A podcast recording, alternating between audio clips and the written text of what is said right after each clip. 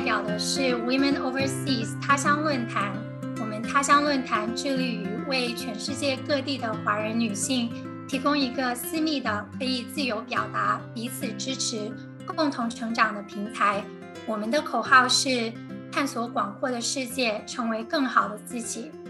在今天，我们很荣幸的请到了 A Voice 海外华人保护项目来和我们分享他们帮助面临家暴威胁的华人女性所做的努力。A Voice 致力于帮助遭受家庭暴力的海外华人女性改善海外弱势女性群体的生活环境。搭建起求助女性和各方资源的桥梁，试着成为他们坚实的后盾以及温暖的避风港。而在今天的活动中，他们将介绍项目的缘起、疫情后家庭暴力情况、海外华人女性家暴自救指南。我们也会听到受助对象和青年志愿者的声音。在此，我对大家也有一个内容预警。在本次的分享会中，会提到家庭关系以及亲密关系当中的暴力。那么接下来，我想要先和嘉宾们打一个招呼。我想要听听嘉宾们你的背景、你目前所在的坐标，以及你在 A Voice 当中负责的职能。那我们就先从伊玛尔开始吧。伊玛尔，你好。嗨，大家好，我是伊玛尔，我是 A Voice 海外华人女性保护项目的发起人。我现在是一名即将毕业的留学生，我大学是在澳大利亚悉尼大学，呃，我现在因为疫情在家上网课，所以坐标是在中国的上海。我在 A Voice 的话，就是什么都要管，每一个部门我都会去做一些管理工作。然后目前的话，我对外呃就是做合作拓展这一块的工作会做的比较多。谢谢大家，谢谢伊玛。那接下来我们跟 Doris 打个招呼。大家好，我是 Doris，我目前暂住在呃英国乡村。我是一个呃深耕教育文化和企业管理领域多年，从科研实验室转向社会经济、人才管理、开发等各个领域工作若干年的一个斜杠创业实践者。我也是一名在疫情中经历家暴、目前独立带娃的 single mother。因为我本身有过比较深刻的家暴经历，所以我接触并且加入到 OS，成为为女性发声的志愿者。目前我在 IOS 担任英国部负责人一职。是这样，我也是通过线上的搜索和咨询，关注到 OS 之前的简称社会责任家这边，然后通过长期的关注联系，再看到纳新志愿者之后，就被这个公益事业所吸引。所以就加入进来，希望和觉醒的女性一同改变，我努力寻找属于我们自己的定和价值。谢谢 Doris，我们待会儿会和 Doris 再详细的讲讲啊，他在他的经历以及他是怎么加入 Voice 的。但接下来我们先和哲哲打个招呼，哲哲也是不露脸的，那请问啊，来跟我们说几句话。好，大家好，我叫哲哲。我个人曾经也是一名家暴的受害者。我在高高一的时候遇到家暴，然后，嗯，逐渐的患上了抑郁症和 PTSD，就是创伤后应激障碍。高中和大学的时候，我都曾经休学，然后复学，最后我是从 UCLA 毕业。我个人的经历就使我长期备受困扰，但是呢，也促使我开始关注女权公益的。嗯，这些社会性事物让我更加了解受害者的需求和感受。嗯，我我觉得就是非常希望通过这次的分享会，让大家意识到家庭暴力的危害也许超乎你的想象。希望大家都能重视且避免，让女性活得更有安全感。也希望通过我的个人经历，加强大家的自我防范意识和正确的预后反应，将家暴的伤害最小化。谢谢哲哲。那接下来我们和炸鸡块来 啊打个招呼。你好，炸鸡块。大家好，我是炸鸡块。然后我目前坐标在中国南京。那我本人是在国内读的大学，然后今年的话算是我的 gap year。然后我也是在最近的两年，然后不断的在公益领域摸索中。然后我是在呃二零年疫情最开始的时候就已经加入了我们这个海外女性保护项目。然后目前呢，我是这个对接管理处的负责人，平时的话啊负责管理这个部门。然后除了对接女性之外呢，也会去管理我们的志愿者。对，就是这样一个情况。谢谢谢谢炸鸡块。那我们都认识了今天跟我们啊介绍的嘉宾。那啊一开始的分享会，我想要和伊玛聊聊啊关于 Avoid 这个项目的概况。啊，伊玛，你能给大家说说看，Avoid 这个项目是从何而来的？一开始你是怎么想到关注受到家暴的海外华人女性呢？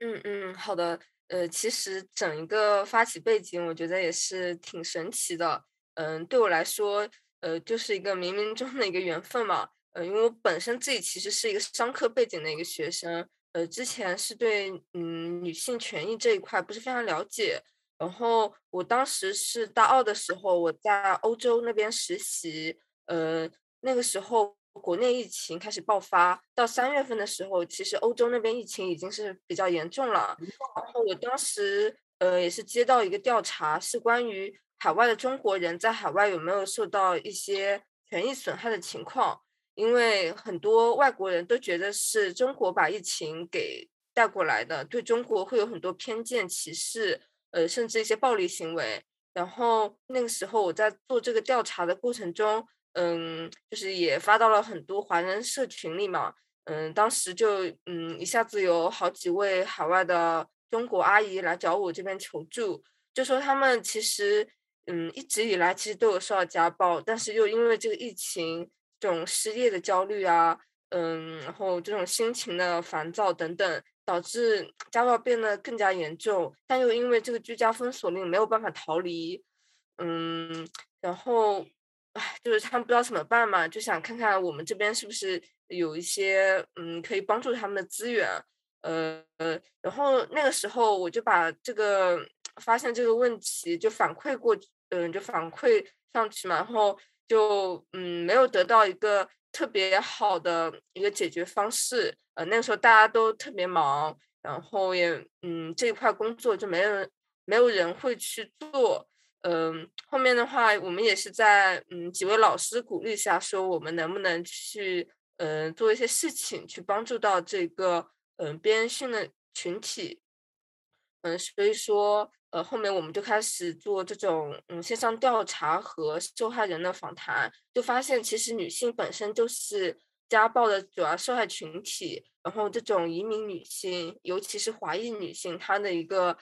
嗯家暴受害占比更高。她们同时又因为这种嗯国籍身份的限制、语言文化的隔阂，嗯对当地法律的不了解、远离国内的亲朋好友。呃嗯，在当地会受到一些偏见等等问题，嗯，非常难以维权，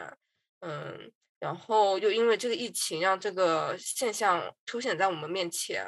嗯，也是说当时是没有任何的组织或者说是项目，呃，是专注于海外华人女性家暴这个问题的，呃，所以说我们当时就呃通过几个月时间的一个策划，嗯，对接资源，嗯，等等，后面是从欧洲的。嗯，比利时，嗯，是因为我当时是在那边实习嘛，所以说从比利时那边作为试点，嗯，开始落地我们的项目，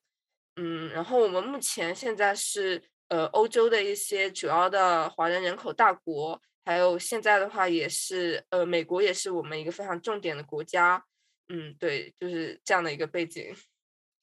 我记得你跟我说过啊，到目前为止，整个组织已经有啊三百多名志愿者在二十多个国家，对吗？嗯，是的。对，哇，好好，非常非常令人敬佩，因为你你一还是个大学生，然后我顿时觉得，哇塞，真的青青青年志愿者已经开始在让这个世界变得更好了。那我想要问你一下，呃，Voice 具体来说为。海外受到家暴伤害的女性提供的那些具体的援助大概是怎么样的呢？嗯嗯，好的。我们其实现在，嗯，就是以一句话概括的话，我们是一个线上安全快捷的一个对接平台。然后，呃，我们这边，嗯，是有呃最核心的几部分支持：语言、心理、法律、海外机构信息与转介，还有社群这五大块是我们的核心支持。呃，然后语言的话，就是我们现在有基本上涵盖了所有的语种，包括英语、德语、法语、荷兰语、呃西班牙语、意大利语等等。就是我们会为这些女性去提供一个呃，比如说口译，她们嗯需要我们去跟当地的一些工作人员、嗯律师、嗯这种去沟通。然后呃，我们有这种笔译，会帮助他们去翻译一些嗯需要的材料。呃，然后我们的心理支持的话，是我们现在跟国内外一些嗯华人的心理咨询师是有合作的，他们会为我们的女性嗯就是定制这种短期和长期的心理帮扶计划。嗯，然后我们的法律的话是呃，首先我们这边已经搭建了欧洲的一些国家的嗯法律中文数据库，嗯，制作了一些国家的法律中文普法手册。嗯，并且我们会对我们的呃受助女性提供这个法律援助，就是为他们提供一些建议，嗯，就是嗯，还有解答他们那些法律疑问。同时，我们也会有这种嗯外部的法律律师，嗯法呃就是看他们需要什么样的法律网络支持，我们也会为他们去做一个对接。嗯，社群的话，就是我们现在呃目前有三个海外华人女性的社群，大家可以在群里面呃互相帮助，然后嗯互相支持。我们也会定期在里面做一些分享和活动。呃，然后最后这一块的话，就是海外嗯救助网络的一个搭建嘛。我们现在有主要是呃欧美国家的近六百条的中文数据库，就包括了那些庇护所呀。呃，心理机构、法律机构，还有嗯一些经济援助机构等等，我们有非常详细的他们的一些资料信息，嗯，会根据女性的一个情况为他们筛选合适的机构，呃，并且我们也会，如果他们有需要，我们会为他们去做一些呃沟通、联系、对接的工作，嗯，因为很多女性她们也会有一些语言的一些问题嘛，那我们会呃帮助他们在其中做一个桥梁，嗯。对，然后这个其实我刚刚说这一整块都是我们的个案管理，呃，我们同时也是有呃通过一些媒体宣传，嗯，然后有些倡导工作去做一个大环境的一个建设，呃，当然这一块也还是嗯就是起步阶段嘛，对。好的，啊，现在实时在收听分享会的姐妹有很多可能有兴趣加入你们的组织，做一些力所能及的事情。那具体来说是有什么是他们可以帮忙的吗？啊，我们的啊啊，Constance 在 Chat 里面也分享了你们之前招募志愿者那个微信文章的链接，所以你在这里能给我们说说看，要大概大概要怎么加入，以及你们需要怎么样的志愿者吗？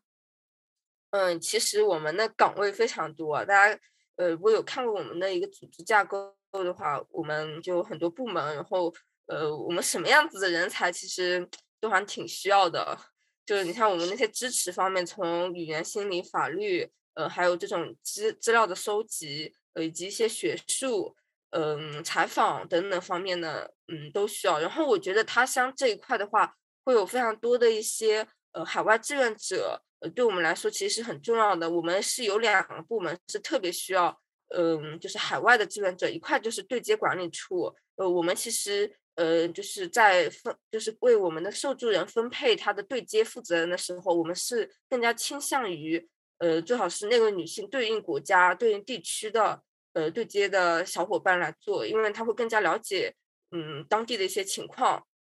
嗯，所以说，嗯，就是如果说大家是有那种心理背景，或者说是一些社工背景的，呃，我们，嗯，就是非常希望你可以加入我们的对接管理处。嗯，还有一块就是我们的合作拓展处，呃，我们这一块，因为我们其实我们是呃很多平台嘛，我们是把我们的嗯这种专业的志愿者，还有各种嗯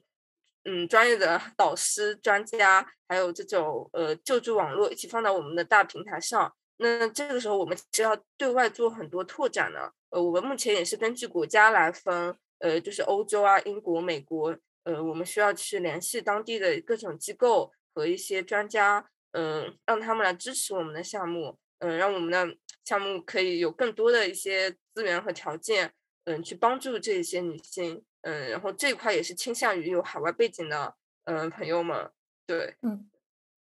好的。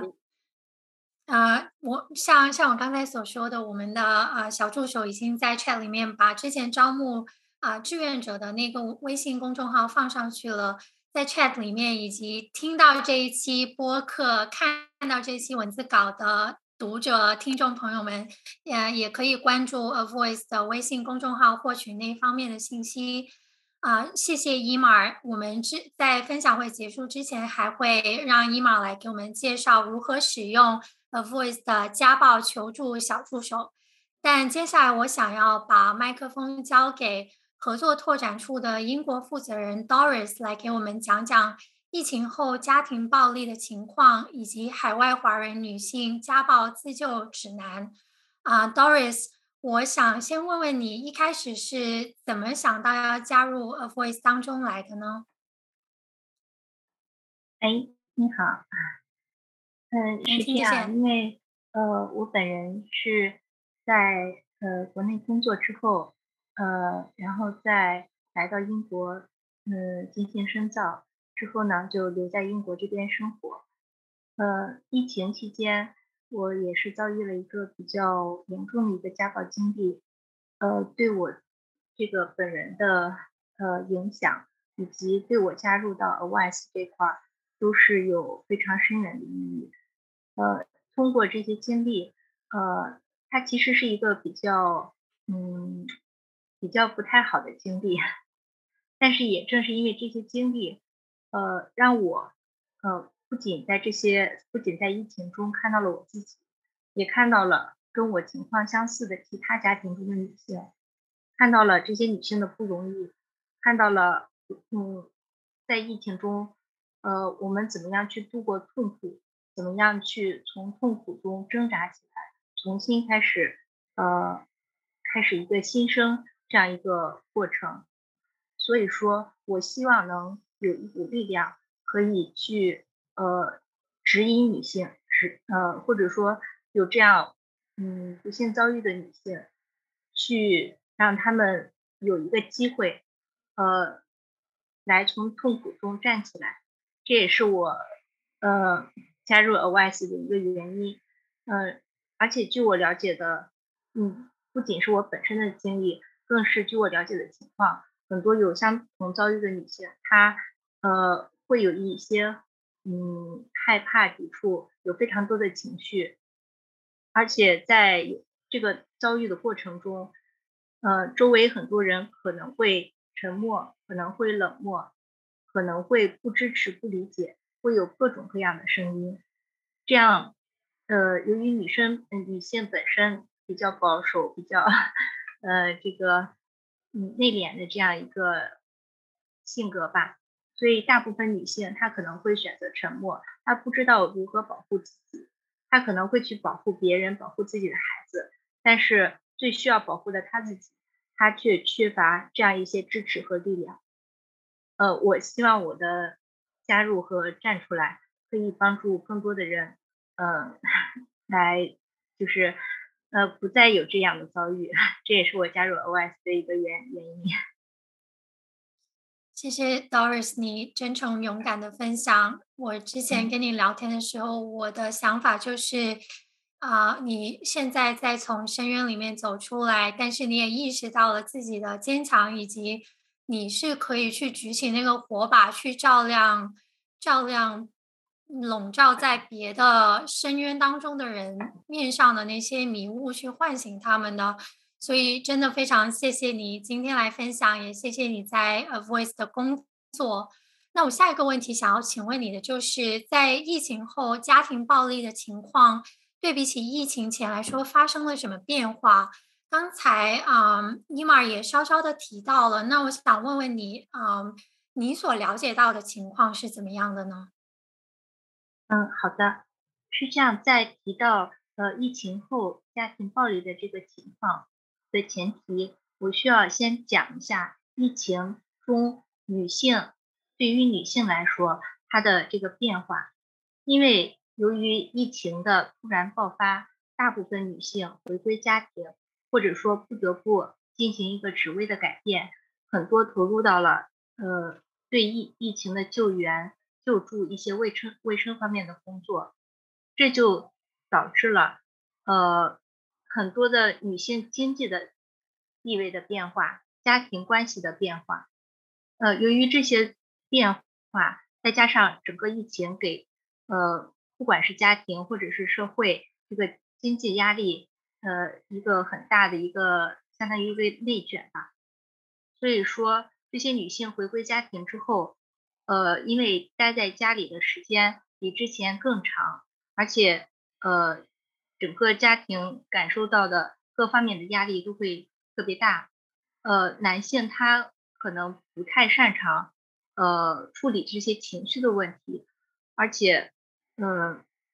由于家庭摩擦、家庭各种家庭矛盾，所以说家庭暴力的情况就是不仅是在呃，就是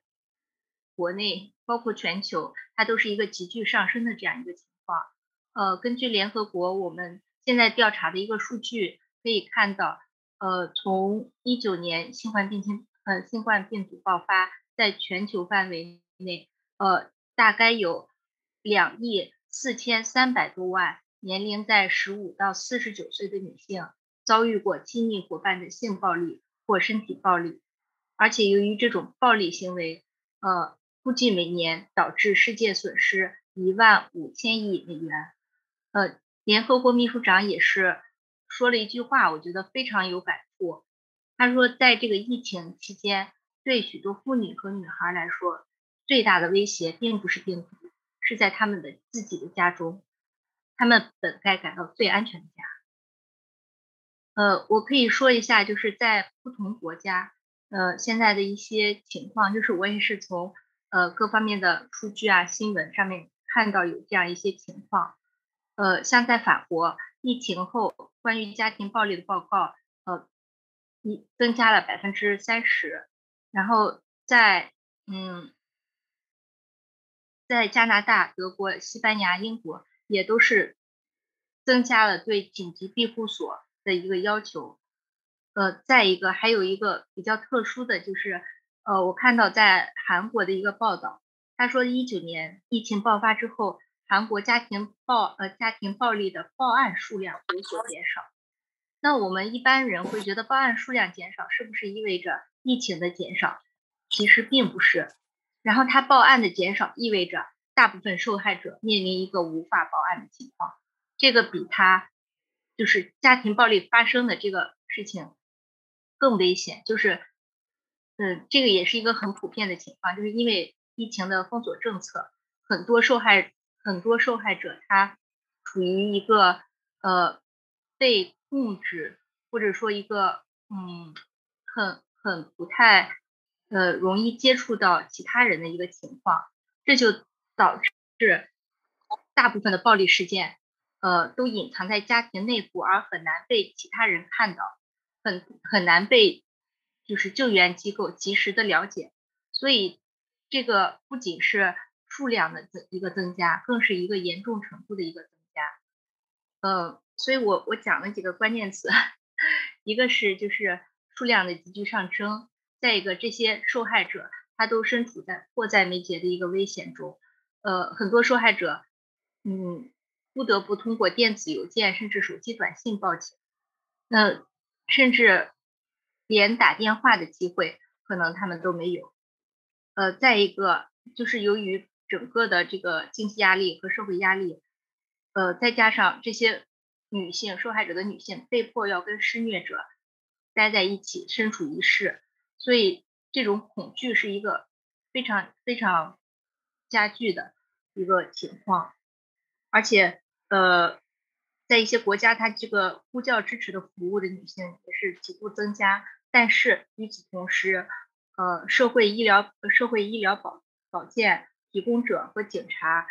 他存在一个人手不足的情况，所以他就其实这些机构有点不堪重负，很多当地的支持团队他都陷入一个瘫痪或者资金短缺，然后家庭避难所很多也是因为疫情不得不关闭，所以这个呃一些受害的妇女造成了一个一个更大的一个雪上的加霜，呃大概是这样一个情况。谢谢你的介绍。那对于我们华人女性来说，因为我们有我们的文化里面的一些观念啊，我们在遭受家庭暴力之后，有一些比较有有什么比较普遍和比较显著的问题和需求，是你在华人女性身上看到的呢？嗯，首先我我提一点是，呃，我这一点我会留在最后讲，就是不管是。呃，海外华人女性，还是呃，可能我我在也看到一些新闻，就是呃，一些国内的一些案件里面可以看到，就是说现在的一个家庭暴力救助制度，在疫情期间显得非常的脆弱，然后存在很多的呃延迟和嗯很难及时处理的一些问题，然后这个就。呃，使这些海外华人女性，她就是目前的家庭暴力救助制度，呃，很难满足海外华人女性的各方面的这些需求。呃，像海外华人女性，她在外面会遇到哪些问题呢？就是很普遍的是，第一个，她需要一个安全的居所，这个是在疫情期间最大的一个问题，因为呃，这些华人女性她。不得不跟施虐者待在一起，所以她如果没有办法逃离这个施虐者的话，她没有办法或就是没有办法取得呃更呃取得联系，然后其他人也没法给他提供及时的救助。但是呃，他即使去报了警，如果说当地机构他因为就是这个庇庇护所不是很。充足啊，这些原因各个各各方面很现实的原因，再加上这个疫情封锁一些原因，庇护所关闭，这个就就导致了他很难去找一个很合适的一个地方去离远离离开这个施呃施虐者，这个这个确实是一个很现实的问题，呃，现在各个就是当地的救援机构，据我了解。也是在尽量去解决，但是非常非常难协调。呃，从一九年到现在，能可以提供的一些安全居所，也都会跟这个华人女性的身份去进行一个挂钩。他会进行一系列的询问考察，会会呃拖非常非常的久。但在这个过程中，女性就不得不呃，要不然忍耐，要不然可能就是。呃，忍就是遭遇受害者进一步的加害，呃，施施施虐者进一步的加害，呃，再一个，呃，第三个就是由于，呃，我觉得比较重要的是需要社会的及时关注和发声。为什么这样说呢？是因为由于语言障碍和社会孤立等，就是一系列的障碍，这些华人女性她通常是依附于，呃，她这个家庭的。就通常依附于他的配偶，一旦他的配偶呃对她实行一个经济掌控或者各方面的一个掌控或各方面的一个一个控制，然后禁止他去跟别人求助，呃，甚至禁止他远离这个施虐者的身边，那呃这些女性她就对当地的一些关于家暴的法律法规缺乏足够的了解，呃，更不用说他们这个呃法律维权意识啊，或者说他本身。就是身居外国的一个焦虑的一个情况，呃，目前海外华人他呃遭遇家暴，大部分会通过比如说大使馆，比如说嗯报警，然后再一个就是会向当地其他的华华人朋友求助，但是这些其实并不是呃一些正规的华人女性的一个一个官方维权的一个渠道，但是这些女性她很少就是能寻求到。比如说司法，还有当地的一些律所，还有卫生部门这些正规机构的帮助，只有百分之十的女性会直接跟警方求助。但是警方这边，据我了解，他们在呃疫情期间处理这些案件，然后也是非常非常有难度，尤其是嗯华人女性，因为这个身份比较特特殊，所以说大部分的案件可能都是不了了之。呃，再一个第四个就是移民身份，呃，很多华人女性她作为家庭暴力中就是一个比较边缘化的群体，呃，她会很担心自己一旦报警，然后就会比如说孩子或者作为整个家庭，他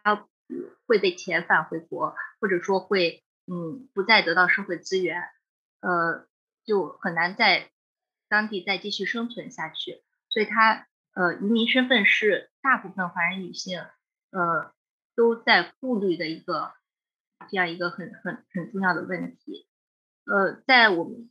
英国这边，呃，当地的这个像 Women Aid，它是这个女性救援组织啊，它会介绍一些移民律师来给你提供一些支持。但是，呃，因为这个签证办理啊、受理啊这些方面都有非常多的。呃，很现实的一些问题，所以说它其实处理也是需要一个很长的一个过程。嗯，再一个第五点就是孩子和家人的安全。呃，很多女性她一旦家里有孩子了，她哪怕自己会逃离，但是他没有办法带着孩子一起走，所以说，嗯，他没有，呃，他很难去保证好自己整个家庭的安全。这就对于，尤其是对于女性，对于一些就是已经是为人母的这样一些女性来说，她很难在这个亲情上做一个割舍，这个也是他们在这方面就是不得不选择沉默的一个很大的一个因素。嗯，再就是其他一些方面，比如说像语言这个，但是现在我看到 OS 已经有非常多的语言支持。嗯，我不知道其他国家，在英国这边其实也是有一些口译，然后在司法上啊，或者说你报警啊，或者说在一些呃药店或者是那个嗯 NHS 这边都会有一些及时的翻译。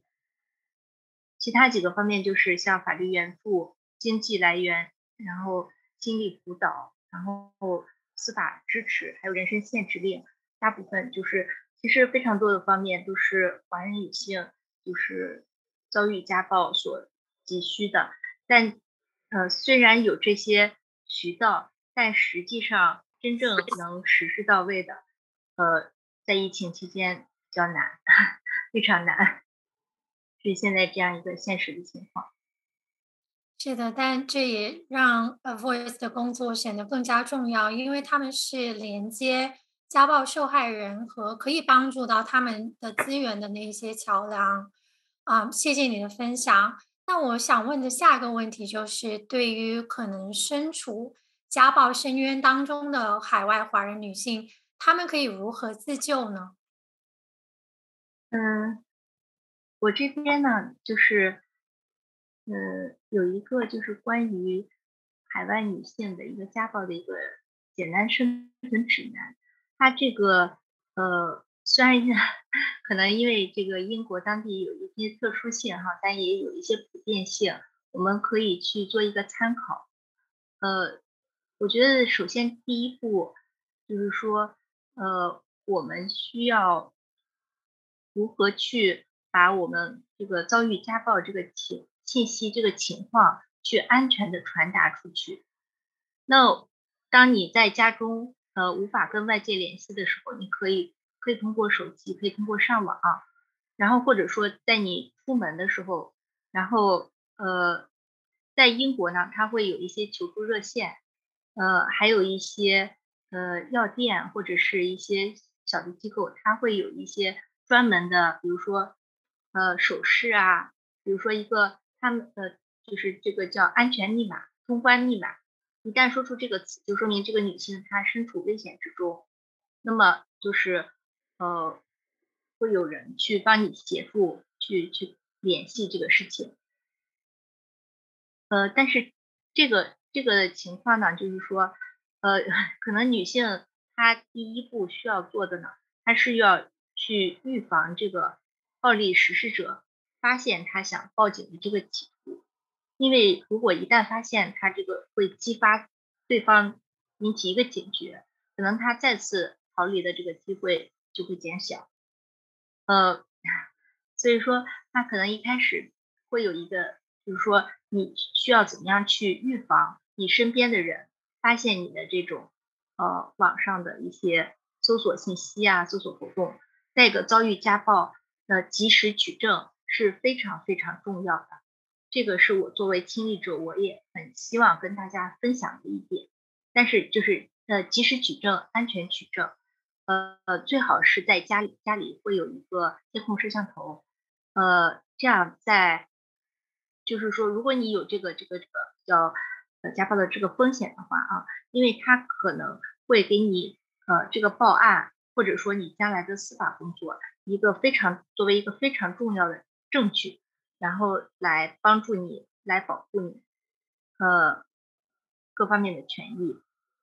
再一个，呃，我我也是通过跟身边很多有相同遭遇的女性去沟通的过程中，了解到她可能很多女性啊，呃，她一开始，嗯，在在这个暴力行为发生之前，她并没有意识到自己已经身处危险之中，因为。他这个家暴的本本质上是什么呢？是一个呃，配偶他对这个呃，就是呃女性的这个一个一个一个嗯非常大的一个控制，所以说呃，他是如果说要满足他这个控制欲的话，呃，他可能提前也会已经会把你处呃，就是把这个受害者置于一种比较弱势比较。呃，危险的处境，但是他会用一些比较软软化的方式，你没有意识到，当你身处暴力的发生的时候，他就已经对你不管是经济上，或者说嗯人身上有一个嗯一个一个比较强的一个控制中了。这样这个情况下，呃，女性的离开其实是比较难的。那你要做好准备呢？那首先要。呃，及时报警，同时是随身携带重要的紧急联系电话，然后再一个要和在疫情期间一定要和周围的呃邻居啊，或者说一些你熟悉的人保持一个畅通的联系，这样你在一旦出现有任何风险的情况下，你可以获得一个紧急的救援。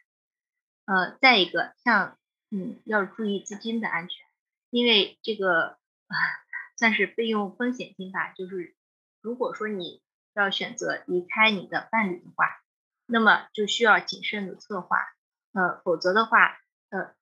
呃，就是据这个网上的一些案件看啊，当暴力实施者知道这个呃受害者要离开他的这个时候，他会变得非常非常的暴力，这个时候是最危险的。也就是说，呃，在如何安全的离开，对于这个受害者是非常重要的。所以说要把，比如说关键的一些个人的证件啊，及时的保保存好，然后资金啊，然后，呃，这样一些情况。再一个，呃，联系呃正规的一些官方的一些渠道，然后，呃，通过这些渠道去寻求律师，去寻求司法帮助。嗯。如果说你没有地方去，那么就呃呃，现在在英国这边，它会有像紧急住所、紧急庇护所。如果说没有及时联系到呢，一定要选择安全的朋友的地方，就是说你的这个受虐者他不知道的这样一个地方，然后去逃离开，然后再再做处理，这样子。好的，谢谢 Doris 对于疫情期间以及疫情后家庭暴力情况的一些介绍。嗯，接下来我想要和哲哲聊一聊，啊，家庭暴力的危对于个人层面上面的危害，以及怎么去培养自我防范的意识。那么，哲哲，你刚才提到在你年少的时候有受过家人的暴力对待。我想问问你，那一次的经历对你的生活、你的学习产生了怎么样的影响？那这种影响持续了多久呢？呃，你好，就是主持人是这样子。刚开始的话，我也觉得好像，嗯，就是发生了就发生了，然后就过去了。但实际上，我觉得他这个家暴其实对人的影响是蛮严重的。本身我是一个胆子挺大的女生，但是。嗯，我刚开始以为自己不会受影响，但是我渐渐的我才发现我自己不敢一个人入睡，因为当时的家暴事件是发生在半夜我房间里的。然后后来的话子，我遇到一个咨询师，他就说，其实这是一个很严重的事件，因为像半夜自己房间这种时间地点，就是你睡得正熟，然后也是在你最安全、最有安全感的地方，然后啊还要涉及到就是说你当时的裸露程度。幸好我当时是呃就是穿着睡衣，就还比较整齐，但是我当时的安全感也是受到了极大的一个损害。让人家忘掉后来你好，我把啊，请新进来的朋友啊，把自己静音。好的，哲哲，你继续说。嗯，然后我那段时间就是，即使有妈妈陪着我，我睡觉仍然就是神经很紧绷，然后一点风吹草动就会很紧张。每天晚上就是压力最大的时候，然后。嗯，就是有一天我在学校看一本时尚杂志的时候，我看到一个关于美国一个某个女明星被家暴挖眼的新闻，我当时就感觉就是眼前一黑，就是明明当时我是在一个很明亮的教室里，然后周围都是同学，我当时就觉得陷入了无边的黑暗里面，整个人万念俱灰，很受冲击。然后从此以后，我不知不觉的就开始。嗯，对有关女性人身安全类的社会新闻非常的关注，然后我就不会再像以前一样觉得那些都是新闻，都是离自己很遥远的事情。我会觉得就是像这些社会新闻，其实它是很有可能发生在每个人的身上的，然后我就会变得警惕性很高。然后我其实高中的时候就已经患上了抑郁症和创伤后应激障碍，因为我当时很容易受社会新闻的冲击，就感到很崩溃。我也觉得这个世界不再安全友善，很容易陷入绝望。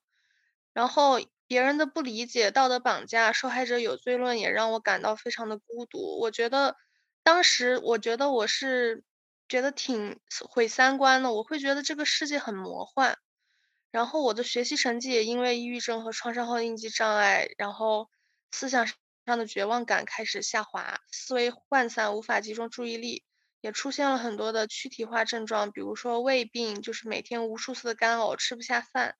然后越来越严重。直到大学我在美国留学时，就是我看到张颖颖事件的新闻，就让我彻底崩溃了。我当时就是一度无法出门去上学，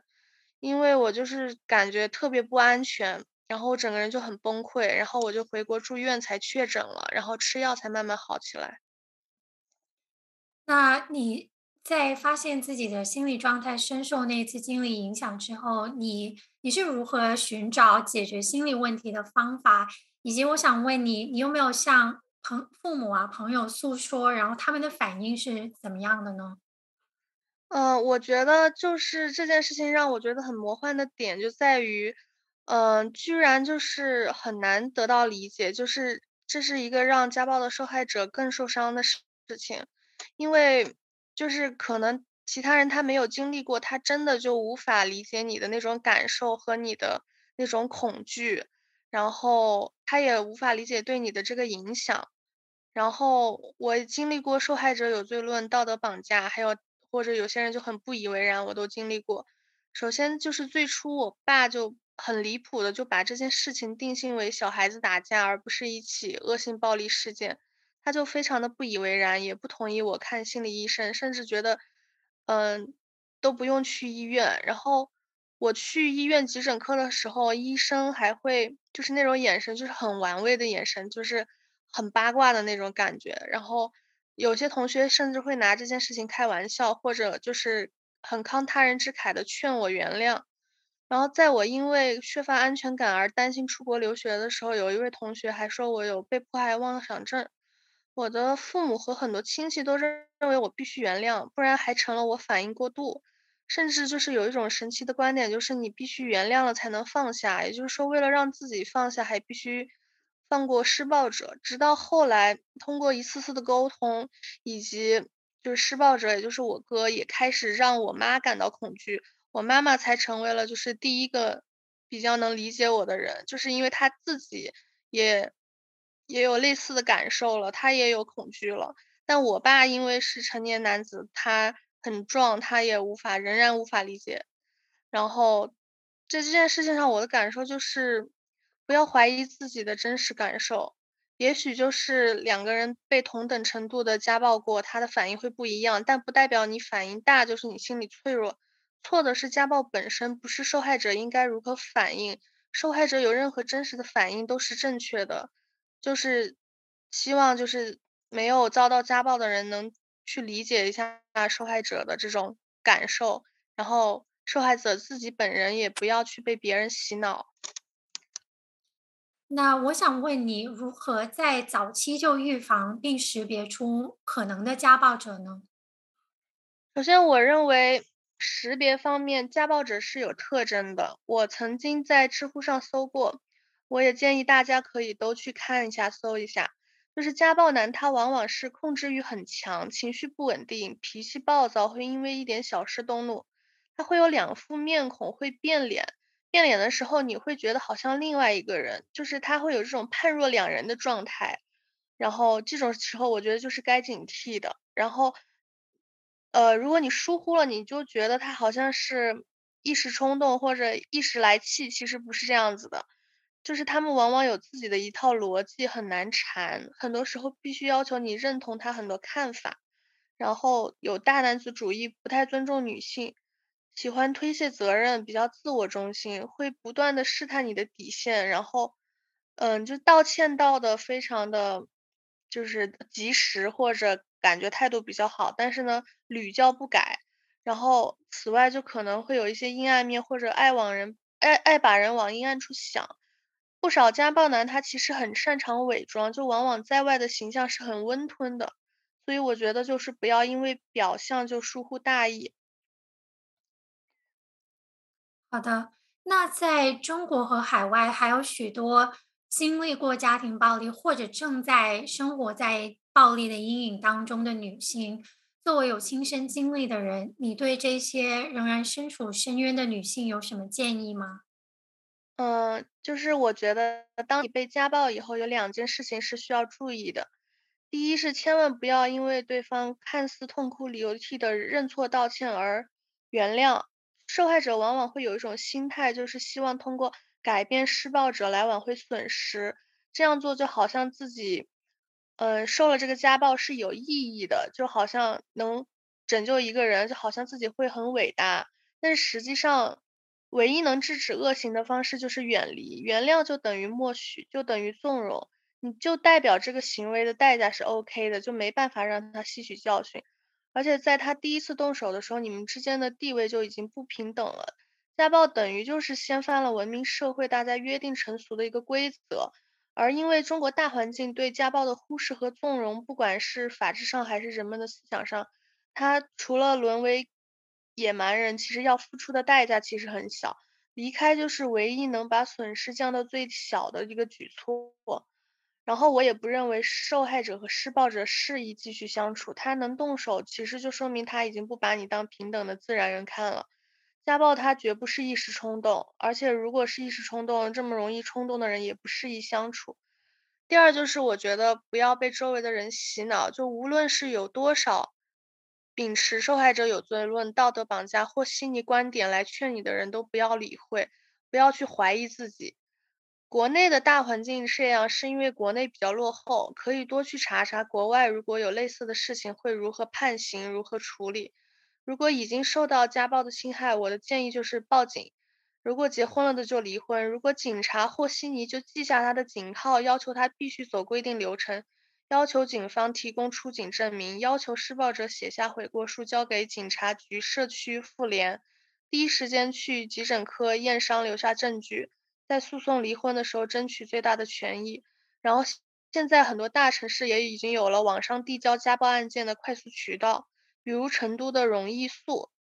然后如果需要的话，就可以给自己找一个比较好的心理医生，最好是针对创伤方面有经验的，比如 EMDR 眼动脱敏疗法、DBT 认知辩证疗法，还有暴露疗法。但这个要注意，要找一定要找靠谱的。处理创伤容易激发二次创伤。如果怀疑自己患上了精神疾病，比如恐惧症、焦虑症、抑郁症、创伤后应激障碍，应该及时到三甲医院去就诊，吃药会很有帮助。好的，谢谢哲哲，谢谢你这么坚强勇敢的和我们分享你的亲身经历，也在这里祝你啊，接下来一切顺利啊。接下来我想要和对接管理处的负责人炸鸡块来讲一下他在援助对象对接工作方面的经验分享。炸鸡块，我想问一下，你当时是怎么样加入到 Voice 这个组织来的呢？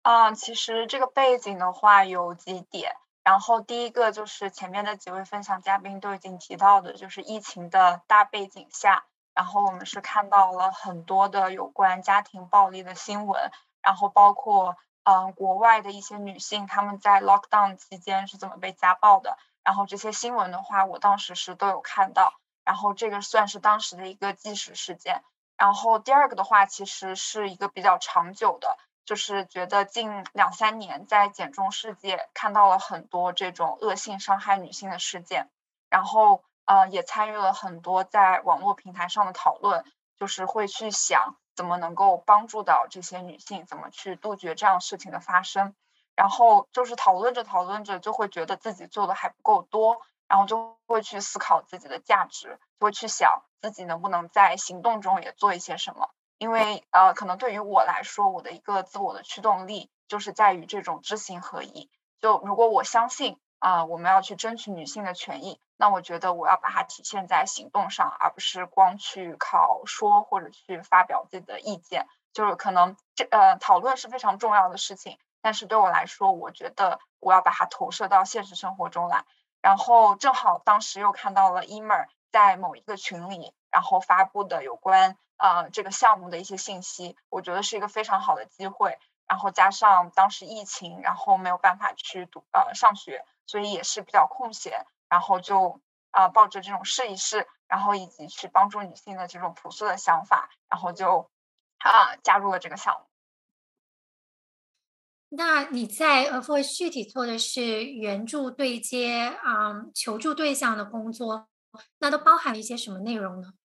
哦，那就要讲到我们对接管理处的这样一个职能，因为刚刚其实 Emer 介绍了我们整一个大的项目，它其实就是有像一个对接的平台。那我们对接管理部门呢，它其实是相当于是在最前线工作的一群志愿者。我们有一点点像那个前台接待员一样的角色。那当呃呃被伤害的女性，她通过网上的信息，然后联系到我们组织，然后联系到我们的这个小助手的时候，然后我们的小助手会拉一个群，就是我们会在微信上拉一个群，然后安排一位志愿者来向这个被呃伤害的女性求助者了解情况。然后我们的志愿者呢，会根据这个跟女性了解情况的啊这样的一种程度，然后去帮她去链接到不同的资源。那刚刚也提到了，我们组织内部是有很多资源的，像我们有合作的法律顾问，有合作的这种心理咨询师，然后我们有不同的语言志愿者。那这一方面是我们组织内部的资源。那还有就是我们组织外部，因为刚刚 Emer 也提到，我们搭建了这个数据库和资料库。那我们的志愿者，如果他觉得目前我们组织内部的资源还不够，那尤其是像国外的一些求助者，他们需更需要一些在地的组织去帮助他们。我们这边的志愿者也会去根据我们资料库里的信息，帮他匹配到一个合适的组织去联系，然后为他们提供这样的帮助。对，就基本上是这样一个角色。那在你和这些受助对象对接的这这些过程里面，有一些什么让你印象特别深刻的经历？呃，印象深刻的经历，我非常想提到一个，就是因为我身为对接管理部门的负呃负责人，然后平时其实会去面试我们的志愿者，然后在面试的这个过程中，啊，我一般问他们的第一个问题就是啊，请简单介绍一下你自己。然后问他们的第二个问题就是你为什么想加入我们 Voice？为什么想加入我们部门？嗯，可能说这两个都是非常俗套的问题，但是我觉得我还是听到了很多非常感动的回答。我觉得这个经历让我印象是非常深刻的，因为有的时候你你可能会你可能知道就是说，嗯，这可能为了过了面试，你需要说的好听一点，要说好话。但是无论如何。就是当我在那个时候听到我们的面试者我们的志愿者说，嗯，我想为性别平等出一份力，我想帮助那些被伤害的女性，我想发挥自己的作用。这个是无论我听了多少次，我都会觉得非常感动。无论这个志愿者他未来是不是加入了我们的这个组织，以及他未来嗯是不是会做其他的事情，我觉得在那个时刻，他是真的想要啊去帮助这些女性。然后我能感觉到我们之间的那那种联系，我们都有这样一个共同的目标。这件事情是让我觉得印象非常深刻的。其实你说的也是我作为主持人我现在的心理活动，跟你们交流。嗯，那我还有一个问题想问你，就是有什么时刻让你觉得你在做这件事情，你花了这么多，你投入这么多小时去做志愿者，是值得的？嗯，哦，我觉得这是一个很好的问题，因为其实我很少问自己值不值得，反而我会问自己一个问题，就是我有没有发挥作用。那其实这也是跟我们这个部门的一个工作的性质有关。嗯，我们最近也在讨论，就是怎么去满足志愿者的期待。因为上一个问题有讲到嘛，其实大家是抱着这种帮助女性的这样一个为这个事业出一份力的这个朴素的愿望，然后加入我们组织的。但是呢，其实我一开始在对接呃求助者的时候，往往会觉得自己很无力。然后可能甚至担心会不会有一种负面的情绪会反噬到自己，比如说我第一个对接的求女性求助者，那为了保护她的隐私，不能跟大家透露很多，但是她的情况其实是非常复杂的。那对于一个刚加入的志愿者来说，我能做的无非就是啊，听她把她的故事讲出来，然后去帮他对接到一些相关的资源。那当时跟进的也是很心累，因为很多时刻会觉得。啊，他的情况这么复杂，我们一个刚成立的组织，然后我一个这么年轻的人，我都不在他的身边，是不是真的能够帮助到他？然后我们也没有，就是不算是一个在地的组织，也也是完全由志愿者构成的。就是在那么一个非常不成熟的情况下，而且我同时作为对接管理处，刚刚介绍到了，大部分的工作都是帮他。去对接其他的资源，就会感觉好像其他真正在做事的都是其他的小伙伴，我好像能做的就是传了话。那我的这种感觉呢，其实一直嗯到后面接其他的一些，就对接其他的求助者的时候，也有这样的感受。因为有的人他可能在你还没有行动之前，就已经对方已经把自己的问题解决了。或者说，有的人的他的一个问题真的非常困难到我们很难再帮助他解决什么东西，所以呢，嗯，就是有这样一种情绪。但是，嗯，慢慢的就是我会发现，比如说像我的第一个的对接的女性求助者，她在我第一次回访的时候就表达了她的一个感激，她说，啊，非常谢谢我还记得她，然后谢谢我去关注她的一个情况。虽然当时我们真的没有帮她解决她的一个，比如说最大的问题。但是当他说出这样的话的时候，我还是觉得非常感动的。然后呢，还有一位就是我记得我对接的另外一位求助者，求助者女性，她是属于那种她的问题，然后大概一个星期之后就她自己觉得解决了，我们这边真的还没有开始行动。但是她也跟我说了类似的话，就是说自己无助的时候有人在背后支持的感觉真的非常好。那我觉得正是这一个个求助者的反馈，让我明白自己。做的事情的价值，就是其实在整个过程中去倾听他们的诉说，去给他们表达这种支持，嗯，对于这些受到伤害的女性来说也是非常重要的。我觉得正是这一个一个对接女性的过程，让我明白了，嗯，相当于我们对接管理这份工作的重要性以及价值。嗯，谢谢炸鸡块的分享，我知道炸鸡块也在等啊。啊，海外项目录取的消息，在这里希望你能够很快的听到好消息，顺利的前前往心仪的学校求学。那么接下来我想要啊，让把镜头交交回给伊玛尔，让他来跟我们介绍一下家暴求助小助手。伊玛尔，嗯嗯，好的，呃，我们这边麻烦。嗯，我们的小伙伴在这个对话框里面 发现我们的二维码，呃，就是，嗯，我们的，嗯，就是我们一般怎么接触到这些女性的话，也是，呃，我们有很多合作伙伴，嗯，就不管是联合宣传伙伴还是，嗯，深度合作伙伴，他们很多都会帮助我们在海外的华人圈，嗯转发我们的推文以及说我们的海报。然后我们过一段时间，呃，我们会有一篇新的一篇嗯推文出来，然后到时候嗯就也会去做一些大面积的一个宣发。嗯，这里面的话就是会放上我们小助手的二维码。嗯，我们小助手的二维码，嗯，对我也可以把，嗯，稍等，我把我们的这个呃小助手的微信号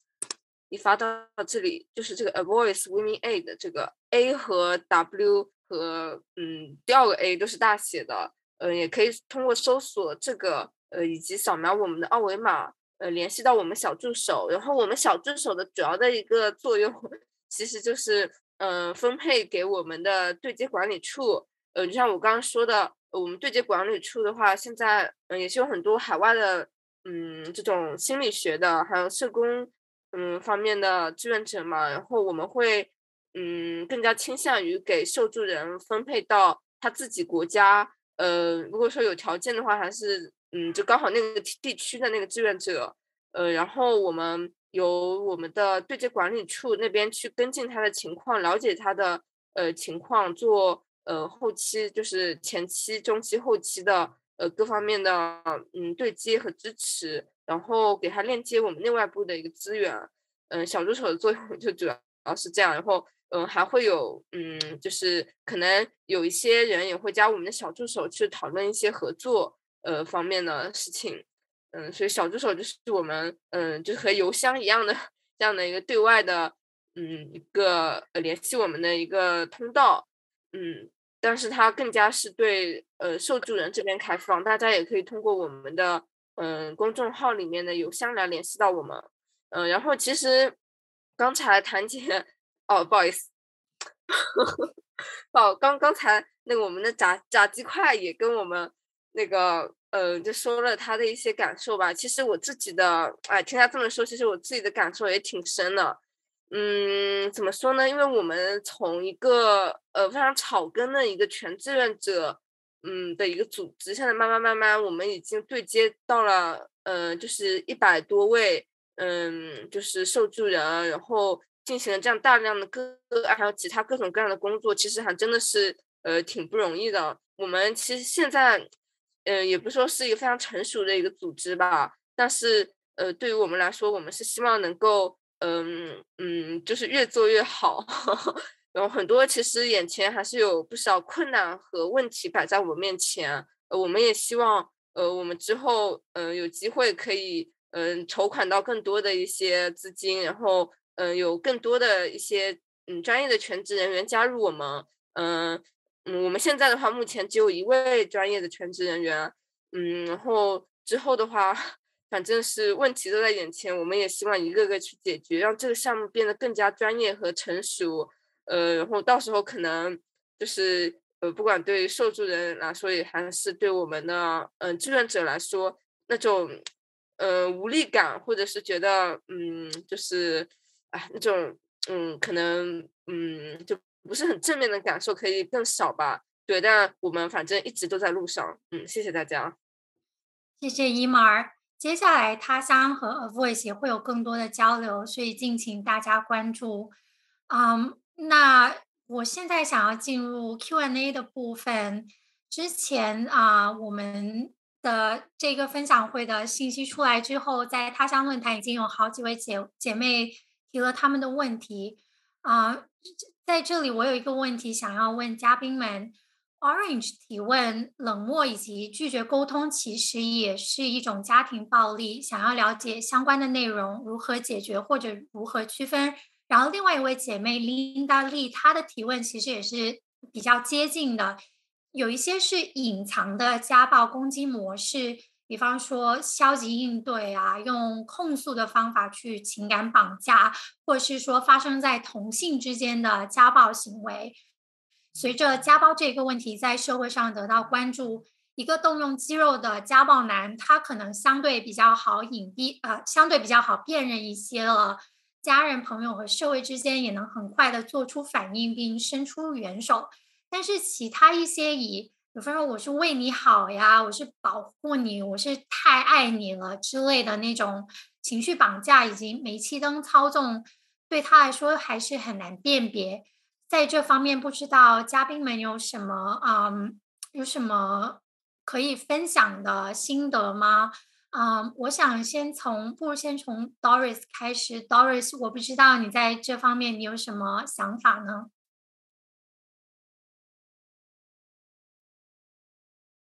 哎，嗯，你好，能听见？可以听见。嗯，是这样，我想说的是，呃，像这样一些家暴，他在行为发生之前，他呃，这个施暴者的。行为他其实是非常隐蔽的，呃，它会有非常多，呃，像现在在网上比较流行的这个叫煤油灯效应，呃，我希望大家可以去呃继续关注和搜一搜，呃，他这个语言暴力、情绪暴力只是他的一个前期的一个铺垫，呃，他像这样一些人，他可能是很难去控制自己的情绪，所以他会。嗯，通过语言或者是一些情绪方面的呃反复无常来嗯操操控，就是说呃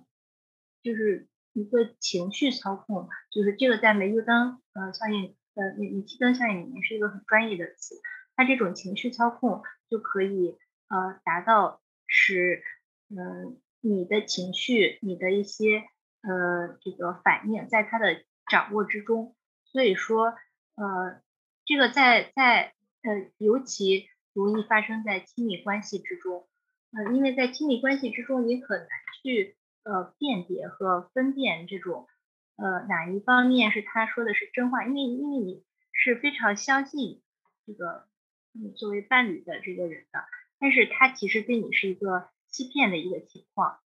所以在这个双方一个信任上一个严重不平等的这个情况下。呃，比较弱势的一方，他就很容易陷入这种被操控啊、被欺骗啊这种这种一个处境。然后一旦陷入这个处境呢，那这个嗯，都说这个家暴只有零次和无数次，它其实也是一样的。这个施暴者他通过一个他情绪的一个反复无常，呃，会让这个女性在受害的时候感觉到呃非常低落，非常。其实是对她的自信的一个非常大的打击。在这种情况下，呃，这个这个施暴者在给予很多很很甜蜜啊，或者说道歉啊，或者会让这个加害者觉得，那我们的这个关系好像可以更促进，好像是这个吵架就变成一种促进感情的方式。其实不知不觉他已经陷入到一个这个就是被操控的这个怪圈里了。所以在这个时候，其实是需要一些干预。这个呃也是我非常建议大家去，呃，不要只是在一个亲密关系中看到对方这样一个情况，你要去看到更更多的世界，需要站在一个不是在就是呃需要站在一个第三者的一个角度去看待自己的处境，可能才会有一个清醒的认识，否则的话，你陷入这个关系中，你是很非常非常难这个从这种情绪控制中。解救出来的，因为在这个情绪过程中呢，他对方可以说不不断的批评你、指责你，甚至贬低你，让你总是觉得自己是哪里做错了，不断的在自自我反思。其实这只是对方在控制你的一一种这个手段和途径。谢谢 Doris 的分享，Linda 姐妹还有另外一个问题，就是作为朋友辨认出你身边的朋友正在家暴当中之后。你要怎么帮助你的朋友呢？他说，有的时候真的劝着是受是会上火的，因为家受到家暴当呃当中的朋友，随着施暴者的操纵行为，他们也会逐渐的切断当事人的社交圈，看着就让人干着急。那么在这里，我想要问一下哲哲，因为哲哲你刚才提到了，当你受到家暴伤害的时候，啊是。可能身边的父母和朋友并没有给你及时的帮助，那你会希望得到身边朋友怎么样的一个帮助呢？嗯，你好，就是我觉得，嗯，肯定是希望得到朋友的理解和支持吧，就是你的感受啊各方面。然后，如如果没有得到，其实我觉得，首先是不要怀疑自己的感受是错的。因为这件事情别人没有经历过，他可能确实没有办法想象那种严重的程度。但是，嗯，如果他的反应不对，你可以就是不要继续向这个人倾诉了，你就换一个人。嗯，你可以去找心理咨询师，你可以去看一些相关的，嗯，比如说知乎上的三观还比较正，你可以多去看看知乎上的一些帖子，甚至是一些国外的一些讨论。嗯，所以我觉得这个事情主要是你要不要被周围的环境和人所洗脑，然后你只要坚信自己的感受是正当的、合理的就可以。谢谢哲哲。那我想问一下，Doris 有没有想要补充的呢？嗯，是这样，我也想，嗯，就是说一下啊，呃，像像这个，嗯。意思啊，这边稍微有点卡。呃，像这个，不仅是说这个朋友劝的时候，他是操控上。其实，呃，对于这个受害者来说，他当时已经处于一个呃非常弱势的一个情况。也就是说，他他的不独立，有的时候并不是他自己其实有意识到，但是他已经无法摆脱了。比如说他的整个呃，比如说他的手机。比如说，他的生活圈儿就已经完全被这个施暴者所控制。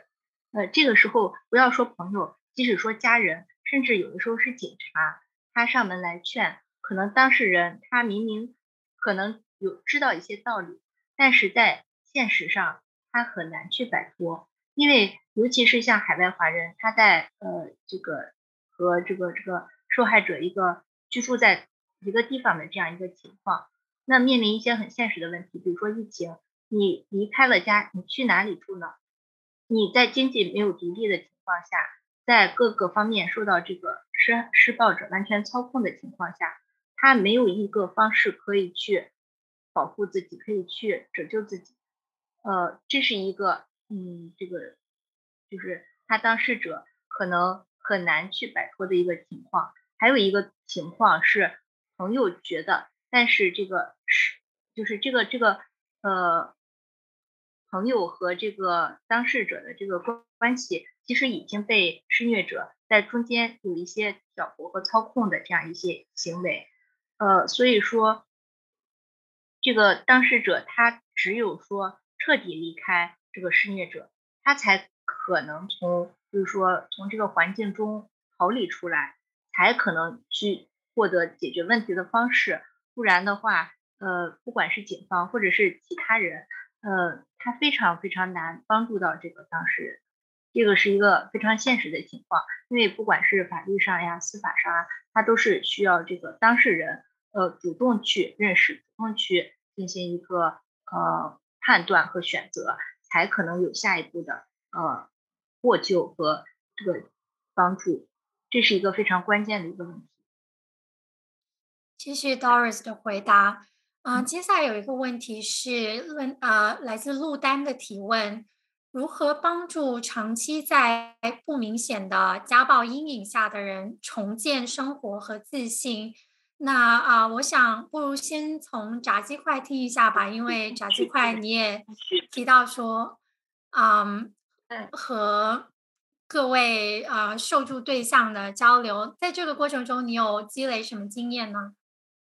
呃，我觉得一个就是你给予到这个求助者啊，也不是求助者，这个被伤害者他的一个长期的支持，就呃，因为这个受到伤害的人可能是你自己，然后也有可能是你的朋友。那如果是你自己的话，那我觉得你可能要去寻求一些专业的支持，比如说你可能觉得这些事情已经影响到你目前的一个生活，那可能你要去寻求一些专门的这种 therapist。你去跟他一些专业的人去聊聊，看怎么去解决自己的问题，然后多去接触到你的朋友，一些支持到你的朋友，然后去从他们那里汲取力量，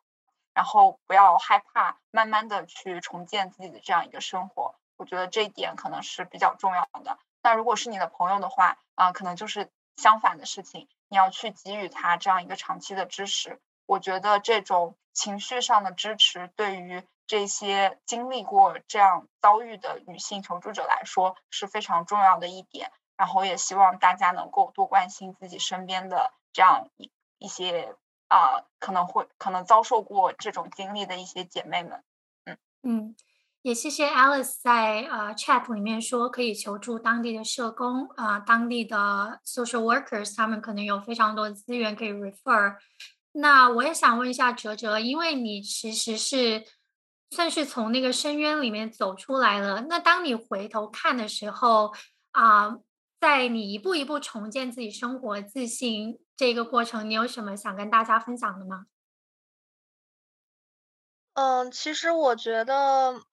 最重要的还是，如果你能从一开始就坚定的不去怀疑自己，就很大程度上就可以走出来。因为往往是这个受害者他会很茫然，他当时他可能会因为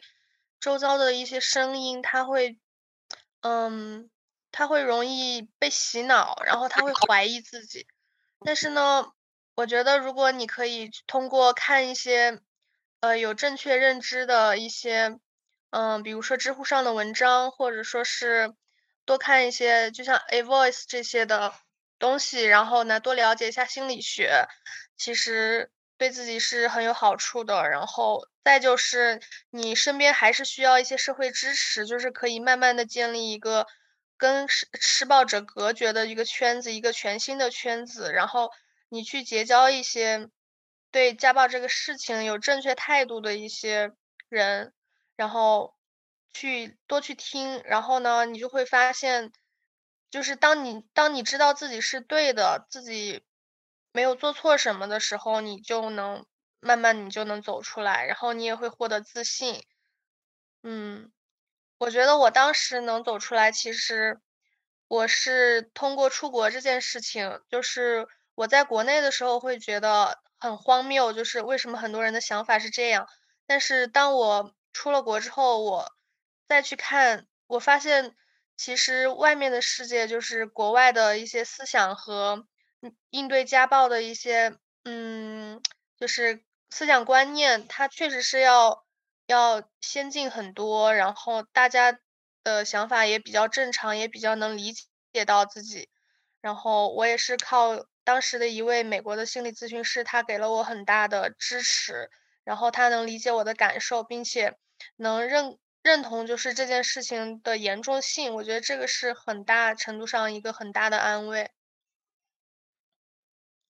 谢谢哲哲，Linda 在 chat 里面有也提到说，艺术爱好是一种能让家暴受害者重建的方式。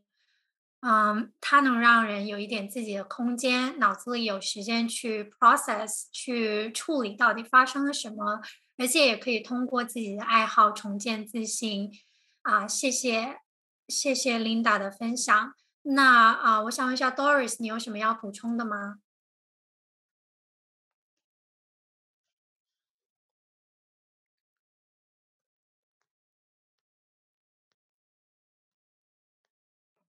不好意思，刚才没有开麦。呃，我想说的是，呃，所有的女性女生，呃，可能对爱情、对于婚姻都会有一个比较高的期望值。那我希望你不管在任何角色中，不要迷失自我，不要丧失自我。你需要保持一点的、一定的清醒的认识，就是不管你在什么角色，不管你在海外，不管你在国内，你要清楚的知道我在哪里，我是谁，不要忘记。你是你自己，不要忘记做自己，不要忘记爱自己，因为真正能拯救自己的只有自己。说说的太好了，非常谢谢 Doris 的分享。那么到现在，这个他说分享会就进入尾声了。我想要非常非常非常感谢嘉宾来跟我们分享你们所走过的一切，以及你们正在做的努力。感谢曾经是家暴受害者的哲哲和 Doris 真诚勇敢的分享。嗯，在当前的环境下，我不知道大家是不是也像我一样，很多时候会感到感到无助、感到渺小，或是感到愤怒和悲伤，觉得很想要去做一些什么来让这个世界变得更好一点，但是又不知道从何开始。那也许就我们就可以从像今天这样的对话开始，从参与到 A Voice 这种实实在在的志愿工作开始，从向我们身边可能正处于家暴深渊的女性伸出援手开始，也可以从比方说像 Doris 刚才说的，去向我们身边所有的女性朋友去强调说，不管你是在恋爱中还是在婚姻中，最重要的还是你，你是你是你自己。就从这样的小事去开始，我们可以一点点的。让这个世界变得好起来。那么，非常感谢今天啊，大家来参加今天的他说分享会。我们会把今天的内容整整理成文字稿发发布在我们的微信公众号上，以及发布在他乡电台的播客上。而关于 Voice，也请大家关注他们的微信公众号“海外华人女性保护项目”。他们会定期发布关于女性权益的研究和报告。那么接下来我们也会和他乡有更多的交流，敬请关注。在这里非常感谢大家，那我们就下次见。